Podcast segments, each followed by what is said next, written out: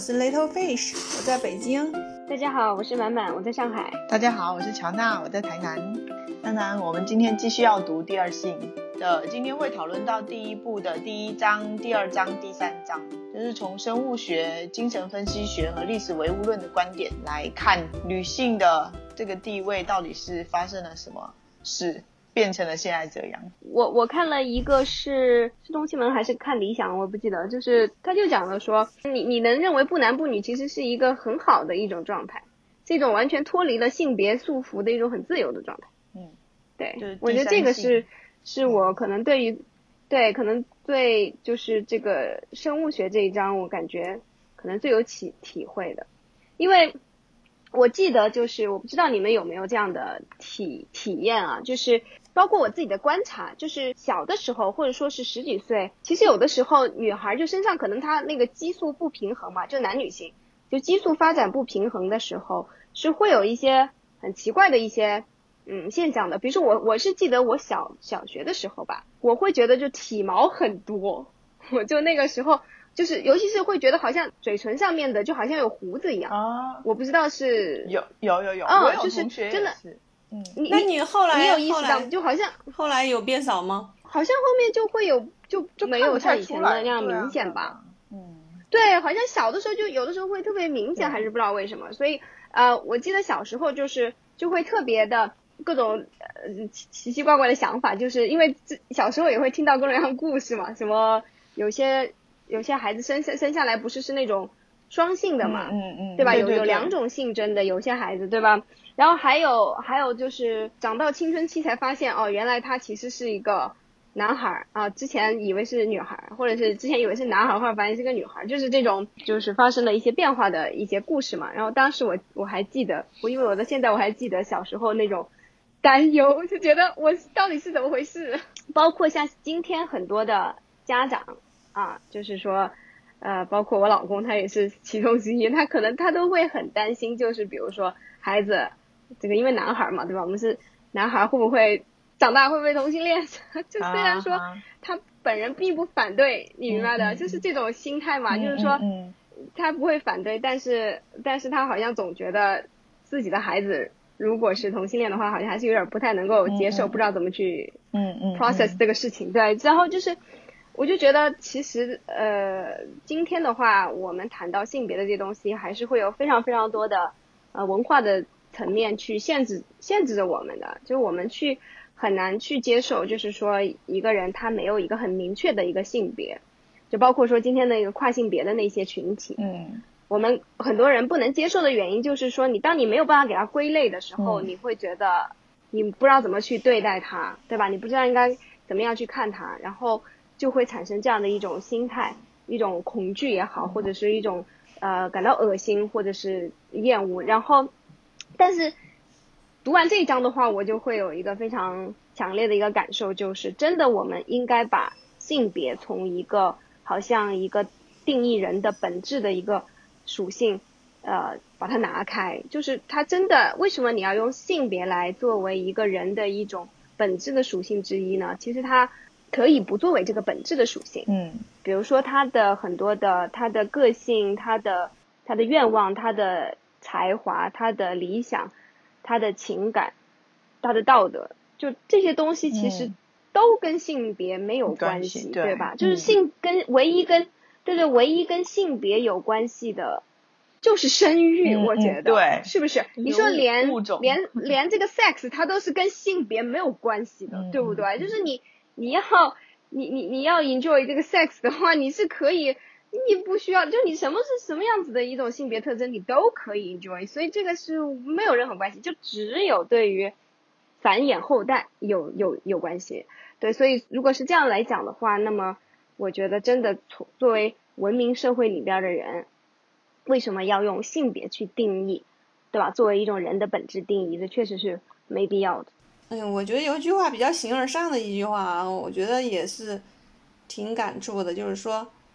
他说，正如梅洛庞蒂非常正确的指出，人不是一种自然物种，而是一种历史观点。对，它是处于变化之中的。对他讲这个，其实是为了要引出说，仅仅用生物学的观点是没有办法判断，就是哪一个性别是对起决对对，定就是没有性作用办法去对对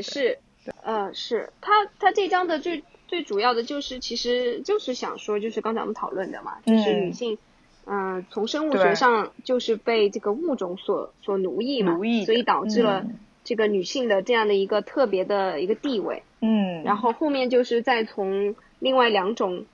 精神分析和这个历史唯物主义的两两个角度，嗯，呃，去分分析，对吧？嗯就是呃，就其实是分析，呃，其实是针对两种比较典型的对于女性地位的一个呃一一种观点，然后来进行一个批判嘛。嗯，嗯但其实我不太同意你这种说法。我觉得他要表达的并不是说女性就是因因为天生被物种所奴役。其实我觉得他整个讨论他是想要，嗯，说就是说这个人的性别啊，它不是那个天生决定的。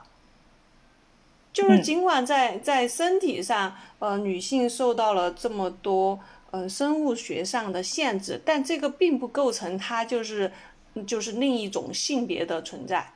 就是说，在生物学上，他认为女性是被物种所奴役的，但是波伏娃自己本身他不认为，呃女性被物种所奴役决定了她是处于一个被支配的这个地位的一个重要的因素。对，就并不是说是嗯那个、这种这种就是女性对于这个女性的性别这种这种定义这种存在，并不是说呃由生物学就能够简单的说清楚，因为你生物构造上不同，所以嗯。你你就是另外一种性别，男男人就是那个呃就是一个主体嘛，女女人就是一个他者嘛，其实不是这样子的。嗯尽管你们在生物上的构造是不一样的，这并不能成为你们两个是两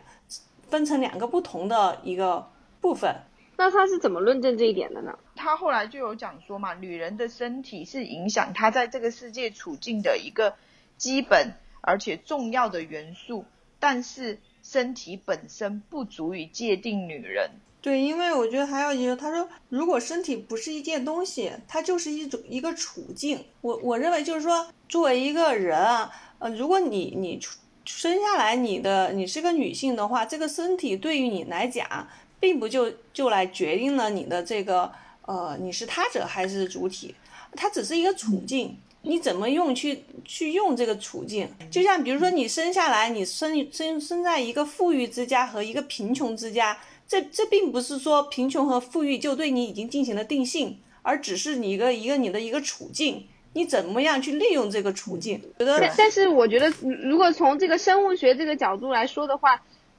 呃，我能我最大一个体会就是这个处境它没有给出任何的解决方案，因为 没有他没有办法的嘛。其实就像你出生在一个贫穷或者是一个富裕的家庭，你改变不了，你出生你的出身你改变不了，但是你你不能说你就贫穷还是富裕就是你的宿命了。你只能说利用这个处境，然后你自己再去做什么样的这个超越。嗯就是说，你身为一个女性，嗯，这这是你出身你改变不了，但是它并不是说你就不能够去做超越了嘛。你你怎么去？接下来就是你怎么去利用这个处境？其实就是你你你是利用了一个男性的身体也好，还是你利用一个女性的身体也好，这个你都是能够做出超越的嘛。三章的话，主要就是说是对于三种常见的观点的一个批判吧，批判应该是这样，对对是吧？对，就是说，我我就是有的人可能认为从生物学上，从生物学上就决定了女性就是必须是他者啊。嗯有的人是说从精神分析的角度，然后还有嗯从历史唯物主义的角度。嗯，所以波伏娃就是从这三个方面进行批判。哦，对那就精神分析学的这章，这这个你们你们谁来科普一下？我实在是读的 满满先讲弗洛伊德好了。弗洛伊德的这些呃精神分析，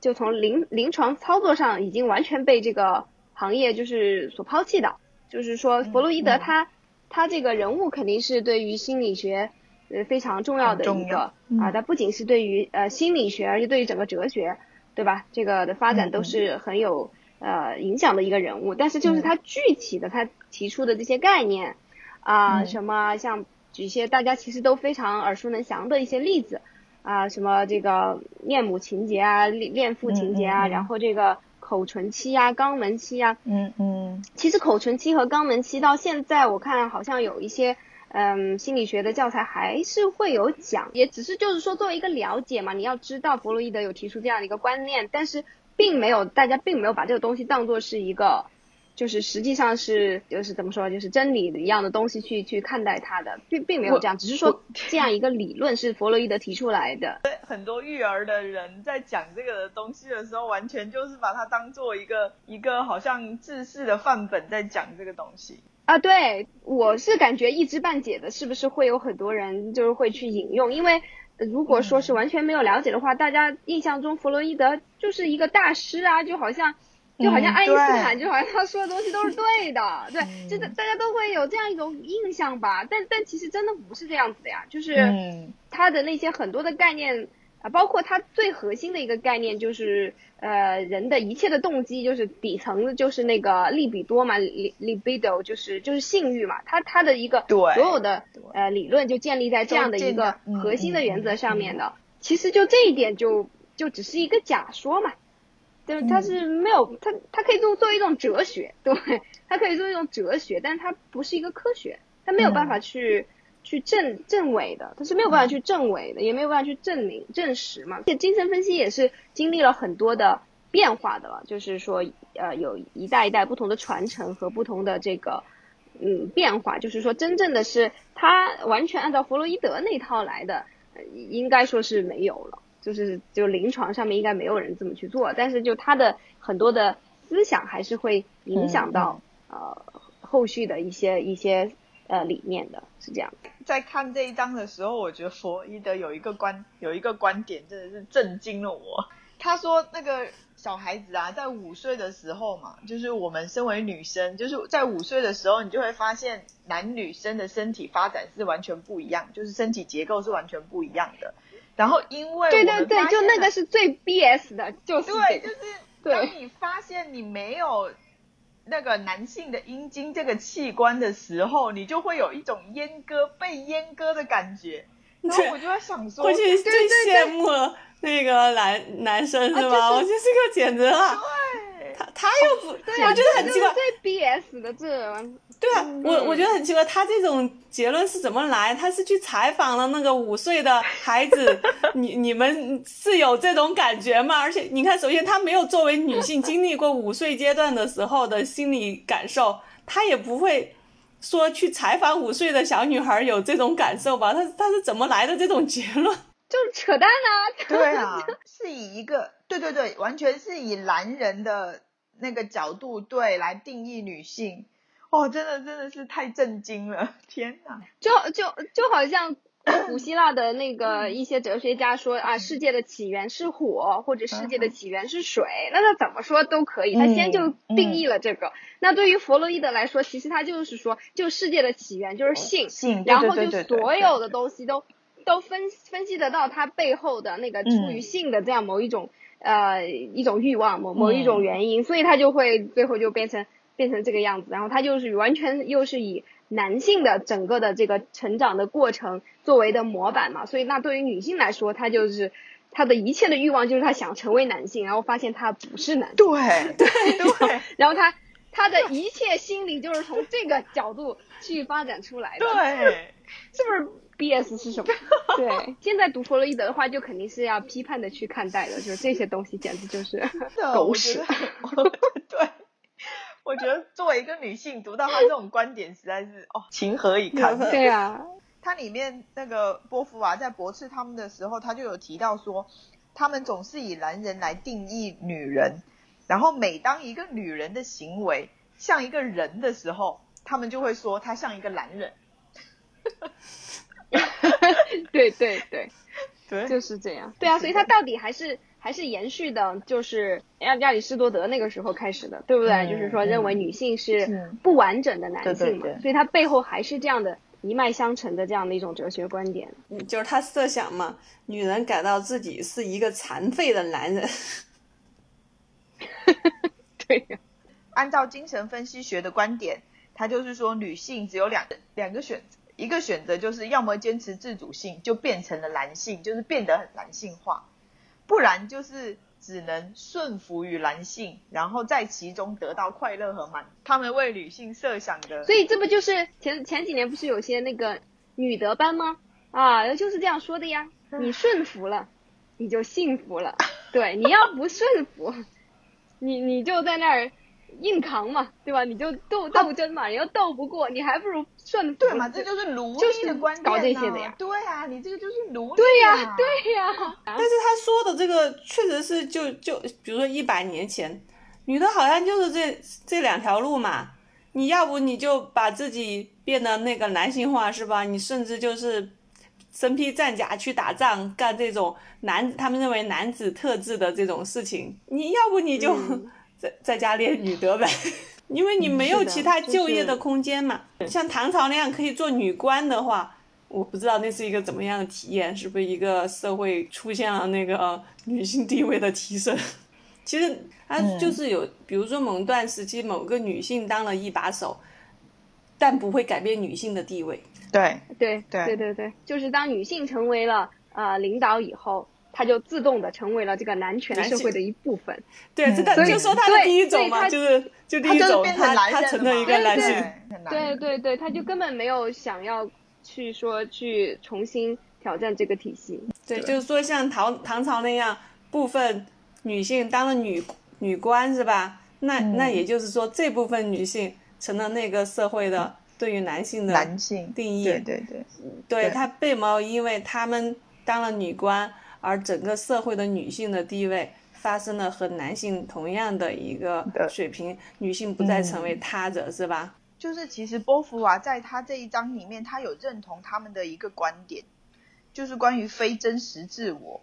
呃，在精神分析学里面，他他会认为说主体会认会因为拥有自由而焦虑，致使主体在外物之中探求自身，而他觉得这是一种逃避，这种逃避是从人类断奶的时候就产生的一种很基本的一种逃避的倾向，所以人会产生对图腾啊，然后对性啊、对自我、对名声，然后或者是工作啊、产业这一种东西，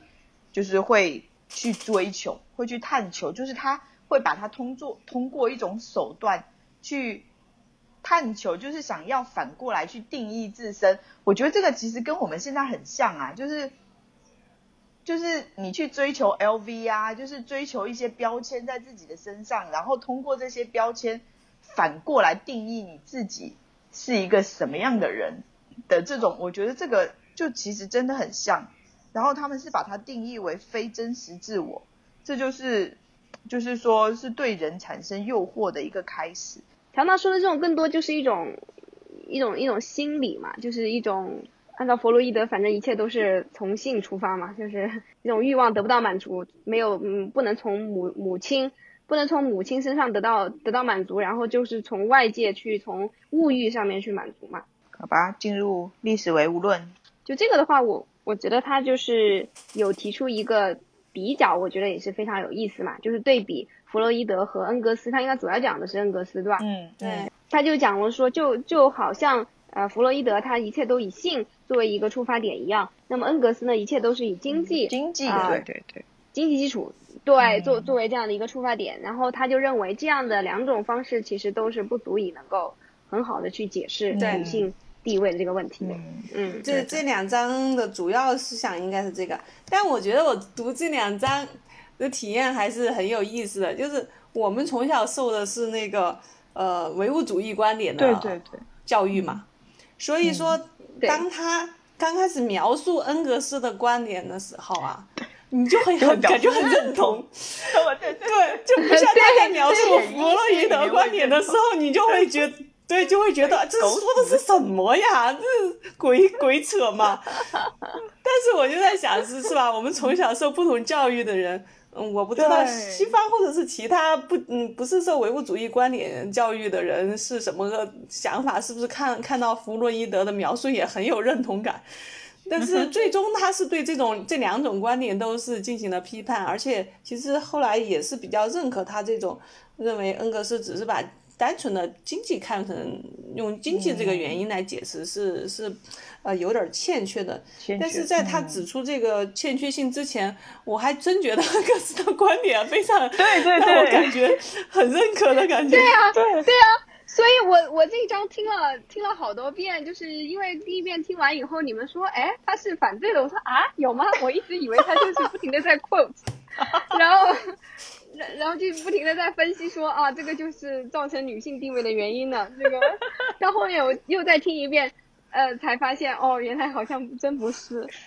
但但确实是，就这些太根深蒂固了，对吧？对所以他是怎么样来来批判的？我觉得我们可以好好聊一聊他的一些比较强有力的逻辑。其实我我还想说，就是说，其实包括这种体验啊，不仅是看这本书，包括我们在看，特别是今年这个国际形势的变化、风云变化，我们的那种观点上的区别啊，就是你对。你就会觉得，真的你才知道这个以前说什么意识形态，我一直一直以前一直。觉得意识形态，我不知道这很难说清楚这个什么，但是我就觉得至少我们受的这种教育观点，比如说我们受唯物主义教育出来的和受宗教教育出来人的看待同一个事情，真的是千差万别，哦而且很难调和。嗯对、嗯我们觉得很显而易见的事情，他们怎么会觉得不是那样子？其实确实是这样，嗯，经经济经济决定决定论也是有它的一个局限性的嘛。所以说我读完这这一章之后，对我，但是我我可能是是绝对是从小的一个唯物主义教育的观点嗯支持者，嗯是无神论者嘛。但是看完这章之后，真的就是我也在思考，就是我们是不是也是被这种一元论。所所教育洗脑的比较多，要要不是别人老老觉得我们是被洗过脑的，以前还觉得自己没有被洗过脑，是吗？对，说我们很客观啊，然后我们很理性、对啊，我们我们很唯物啊。对，但实际唯物这个本身就是一种带有那个对思考不充分的比，较偏，嗯，比较也是都有偏颇的。哎，真的是，真的是。那我们再好好聊一下他的这个一些观点呗，就是他是怎么样对于恩格斯的这个提出了批判的。他之前就写到，就是说恩格斯在恩格斯这块儿很显然，就是说女女性和男性地位的转变出现在青铜时期嘛，嗯女就是其实也不算是女权，就是母系系社会母系社会进入了男权社会嘛。应该说从那个时候开始，女性就就进入了被压迫的时时代嘛。然后直到到恩格斯他们这块儿提出来，就是说，就是在击败野兽的时代，女性的体力弱肯定就构成了明显的劣势，因为它工具的要求高于了女性所拥有的力量嘛。但是如果就是技术消除了男性体力上的不平等，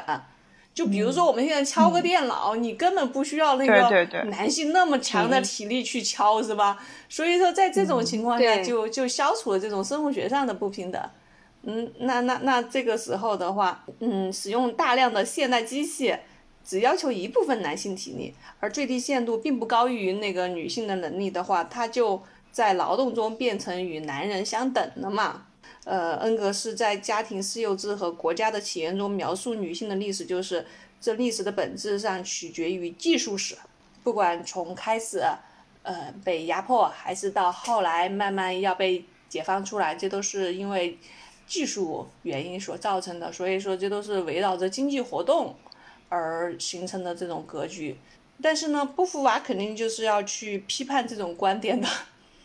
就是说不是只是这个围绕这个经济活动的原因嘛。他是说，因为人是向上提升，存在着超越性，就是怀他是怀有雄心的，他有了新的工具，便有了新的欲求。他在制作了青铜器物之后，菜谱的耕作也再也不能满足他满足他的内心的欲望，他想要开垦，于是就耕作了更大的田野。然而，这个意志并不是来自于青铜，他就从这个推论出说，女人的能力不足，不使不足以使她的地位大为低落。其根本的原因是在于男人有这一种欲求，也去超越他，把自己当当做是是因为他就是世产生了人霸权的那一种想法，就是想要去奴役的那一种想法。之后，这种男性的内心里面才产生的这样子的概念。然后后面他就会会讲，就是这个个人占有财物这个想法是怎么出现的？因为一开始都是公有制嘛，嗯嗯是吧？他就说，为了使这个想法出现，首先必须在主体中有一种倾向，在彻底的特殊性中，将自己的存在确定为自主和分开的。但是你从这个角度上来说的话，他也没有去，就有点鸡生蛋，蛋生鸡的感觉啊。就是你很难说是先有这个工具的出现，导致了这样一种思维的模式，还是说先有这种思维的模式，然后导致了工具的出现嘛？啊，对吧所以恩格斯可能他比较唯物嘛，他就觉得肯定是因为工具的出现嘛。但是就是波伏娃的反，就是反驳，就是其实呃工具出现本身不见得就一定会把女女性呃置于一个被奴役的地位。最重要的还是有男性产生的这样的一种超越嗯物种超越性别霸权的。嗯对吧？对性别霸权的这样的一种一种思思维方式嘛，嗯所以就因为女性之前的一些嗯在体力上的弱势，然后就由由此他就作为男性就从心里面就直接就对女性就相当于是把她划成了二等公民了嘛，就直接延续了这样的一种对她的弱势的一种看法，然后就就就导致后面的一系列的事情。哎，那你说，那为啥女性就没有从中发现这个这个东西呢？就女性为啥就没有？就她也会接触工具的嘛，对吧？为啥女性就没有产生这种自我超越呢？哎，因为他体力就是没有男性那么的大。比如说你要制造青铜器的时候，其实你女性其实是很难去完成这样子的工作的，对不对？啊，是说从那个时候，从青铜时代开始，然后男性就通过使用工具，然后对，完成了一种就形成了这样的一种、嗯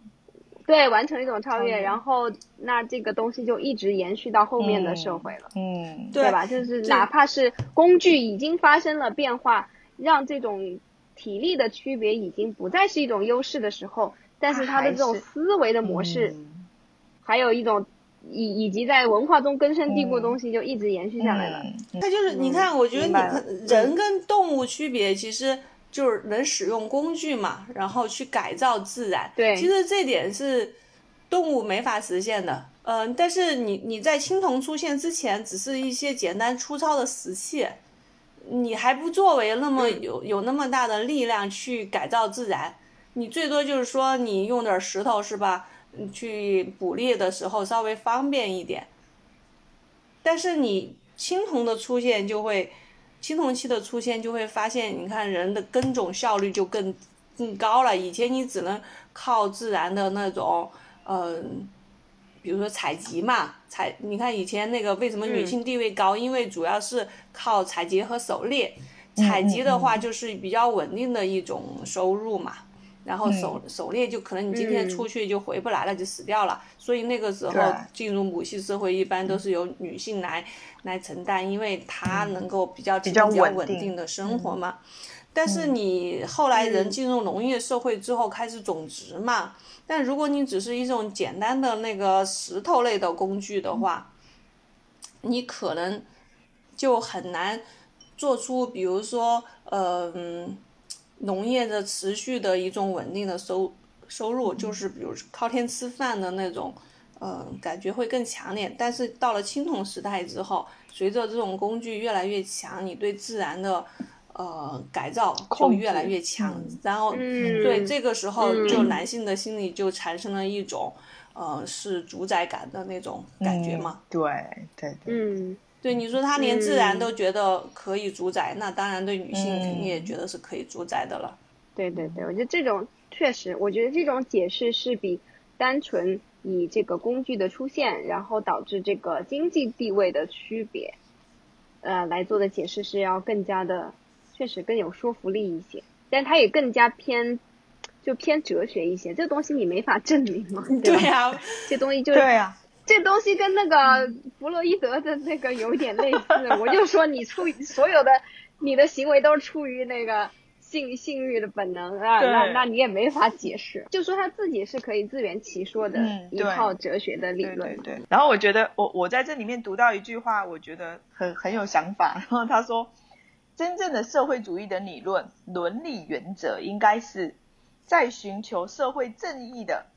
同时，不会压制个人的自由；社会在要求个人承担义务的同时，不会消减他的个体性。其实，其实你看啊，就是说我我我觉得咱们看西方，嗯，咱们看社会主义，因为咱们是社会主义国家嘛。咱们觉得好像就是说，还还自己还是能够保持一点个性或者什么的。其实我觉得那个社会主义可能在西方那个眼里是比比较符符号化的，就是就是那个人都是穿着那个统一的制服呀，是吧？以前他们看待中国人也是这么样观点。非非他们非常非常非常非常恐惧嘛，就是那个就所以这就是因为那个那个 Bernie Sanders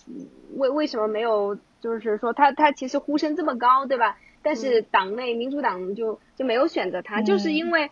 很多人就就是就直接骂他社会主义嘛，就只要你就是这个帽子给你扣上这个在中国被扣上汉奸的帽子，嗯。啊，对，所以被被扣上美美美国走狗的帽子，你就不得翻身了，就是这样。对，所以这就非常非常意意识形态嘛。嗯，对，所以说可能在他们的那个固定思维里面，社会主义可能就是跟那种。呃，不尊重个人自由，或者是没有个性，是直接，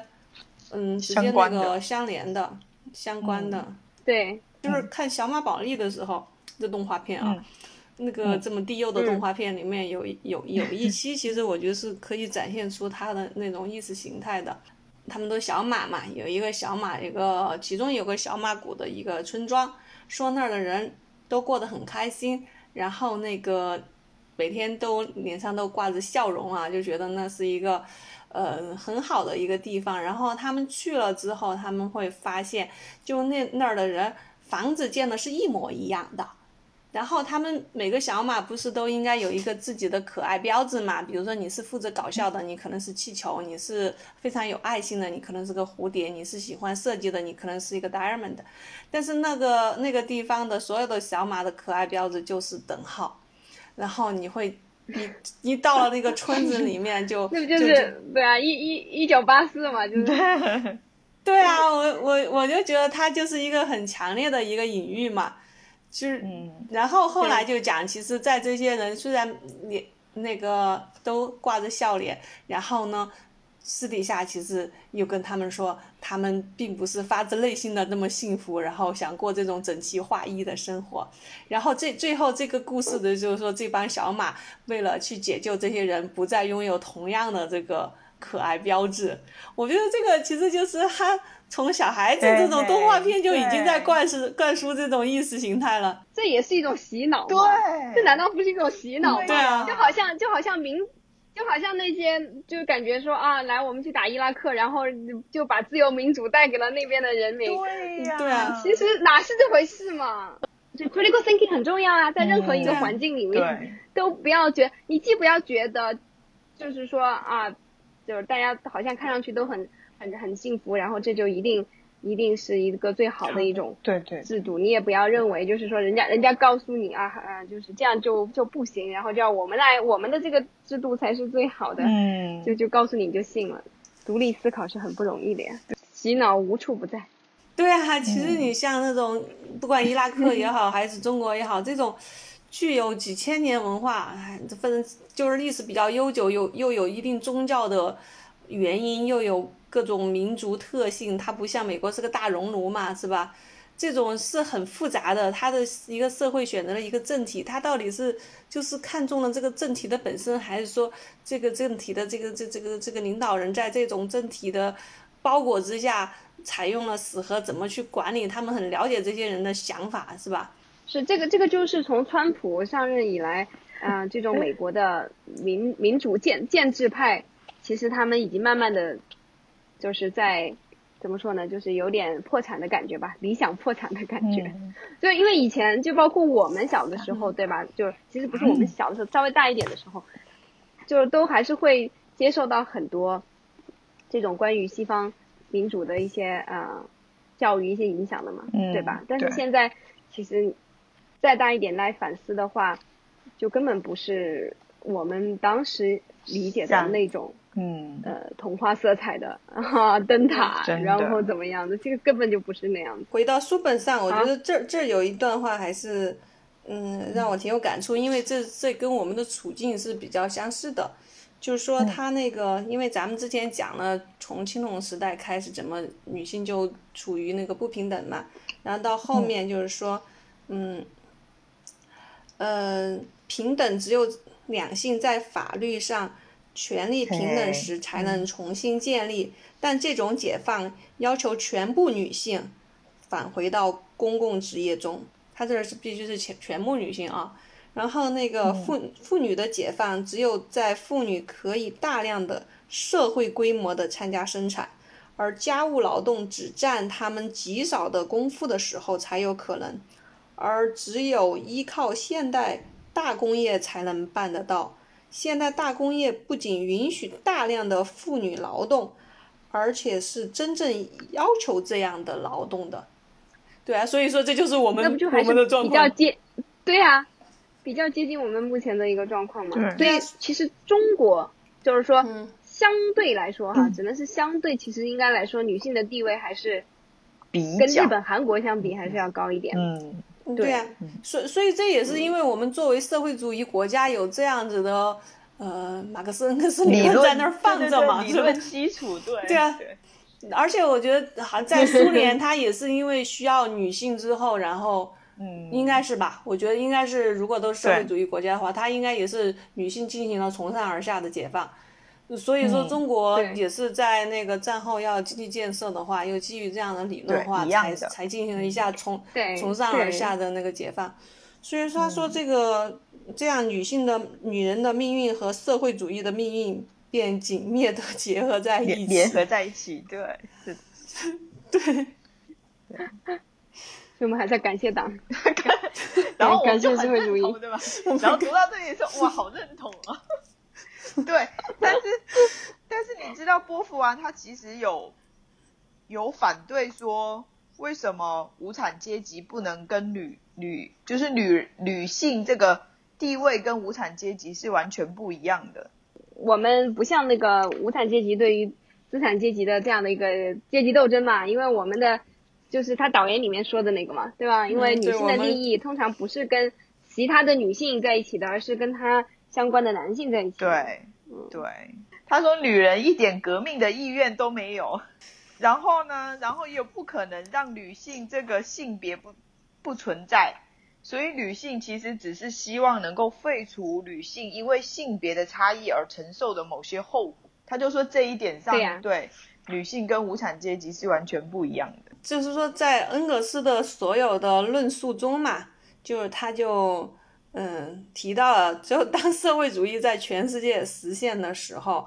就再也不分男人和女人，只就而只有彼此平等的劳动者。因为他是怎么得出这个社会主义跟女人平等这个紧密相相连在一起呢？他就觉得在资本主义社会啊，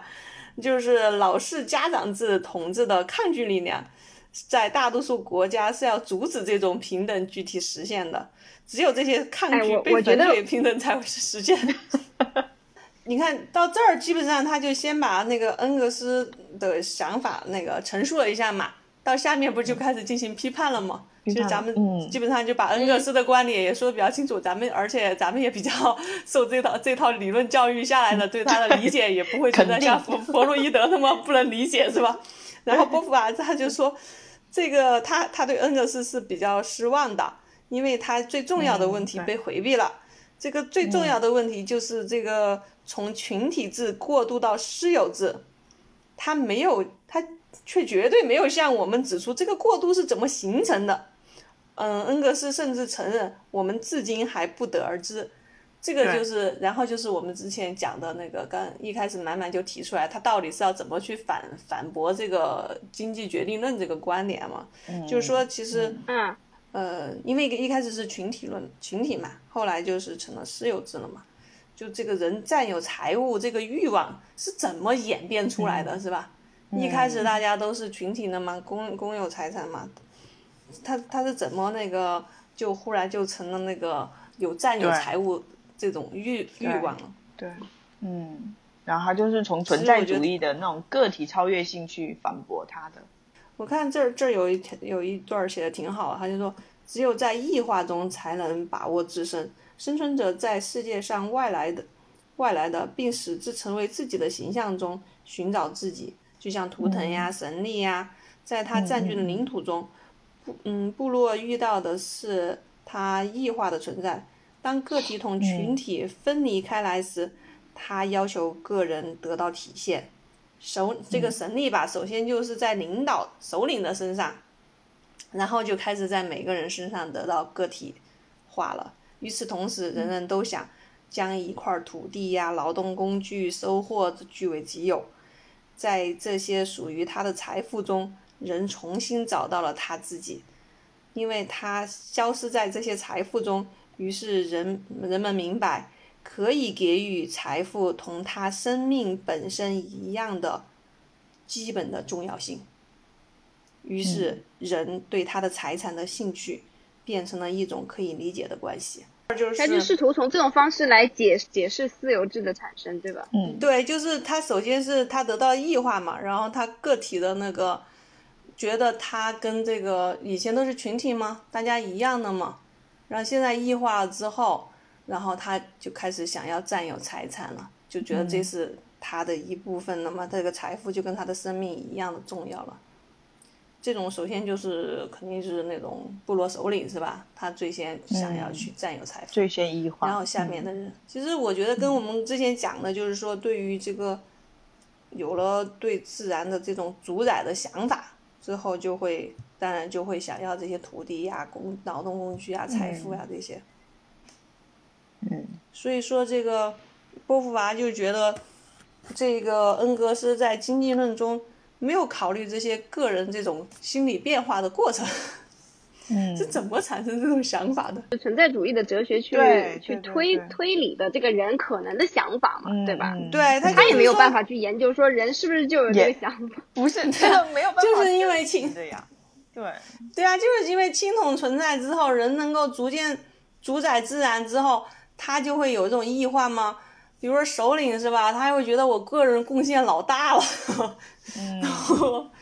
对，那我就该有那个我跟别人不一样。以前大家都都搞不定自然的时候，我们都得同齐心协力的去打猎，也没觉得最多我多使了一把力气，也没觉得我比别人有多了不起。那现在不一样了吗？他既然在男人之间，他都会觉得。我比别人了不起，那我就该占有更多的土地和更多的财产。那女人那也就是财产的一部分了。我了不起，那我多点女人呗。啊，你这么说，我忽然我忽然有一个脑洞哎，我就是说，就是有点像是那种，嗯，就是本来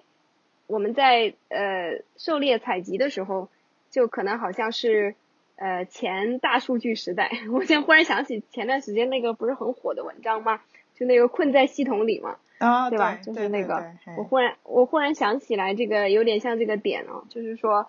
这个工具的产生，就好像是这个系统的出现或者这种算法的出现，然后呢，人就忽然意识到说，嗯，以前是你好像比较平均主义嘛，对吧？好像干多干少都一样，或者你的。就是因为有非常多随机的因素，你的个人的能力，呃，其实得不到特别明显的体现，你可能感觉不到这些东西，你你都是你的努力或者你的天分才能而带来的，就感觉不到这些，所以你就认也认识不到自我，对吧？然后后来这些东西出现了以后，你就会发现，哇，你努不努力，你跑的比别人多快一分钟，或者比别人怎么样，对吧？然后你就可以多挣点钱，哇，然后整个那个就。你就被困进去，然后你就 你就越越来越快，越来越快，然后就对一直跑，你就无法自拔了。嗯，我有有点有点像这个意思啊，就从从此以后，私私有制出现了，对吧？然后人人类就上了这个小仓鼠的那个转轮，就停不下来了。包括你说刚开始是禅让制是吧？后来也变变成世袭制了，这种私心越来越重。对对对对对。哎，我觉得后面这这有这一段话也挺有意思的。他就说，那个人们不会强迫女人生孩子，嗯，所能做的就是把她禁闭在某种处境中，怀孕对她来说是唯一的出路。的出路。法律和风俗，对法律和风俗把婚姻强加给她，禁止避孕措施和人工流产，禁止离婚。嗯，这就是，嗯我觉得这就是构建接下来的这个社会基础的理论。对对，真的是，所以我就这说到这个就想起来那个不是美国的那个他们大法官，就是那个二 B 级 RBG 刚刚嗯去世嘛，又那个说呃川川普就是呃就又刚任命了一个也是一个女性嘛，女性的一个法官，对他就是他就是反对堕胎的呀，对，嗯，像美国一直为这个堕不堕胎这个事情两党那个争论嘛，它其实主要就是说，对。他们的区别在于就是这个生命到底什么时候起算。如果说是嗯。那个，嗯。嗯，你从受孕的时候就算的话，那他在你的在你那个肚子里面的时候已经是一个生命了，你堕胎就跟那个谋杀是一样的，所以他反对。所以嗯其实这个观念主要是从他们那个宗教观点来来的吧，是吧？对，但是其实我但是。但确实我从郭富想是华的这个角度对的话，你你可以认为宗教也就是对女性的一种，对对，啊，所以读了这块儿，就是说，不管它是宗教来的还是怎么来的，它首先是要先对女性形成这套社会的束缚，是吧？社会的束缚，呃，形成了这套规则，然后再给他编了一个故事，就看编的是什么样的一个故事，Exactly，就是这样啊。嗯对啊，对吧？就是比如说中国编的就是。呃那个不孝有三，无后最大，是吧？传宗接代，对就编的是这套故事。对对对，不能够断了香火啊，这些，这个就是不同的社会啊，反正，在同样的目的下，为了达到这个目，这这这这这这个效果，编的各种风俗嘛。真的那太太适合就青少年，对吧？去阅读了。我真真的是觉得，就是有有太多的东西在，尤其在他们这个年年龄的话，真的是值得去思考的。这样他们就不容易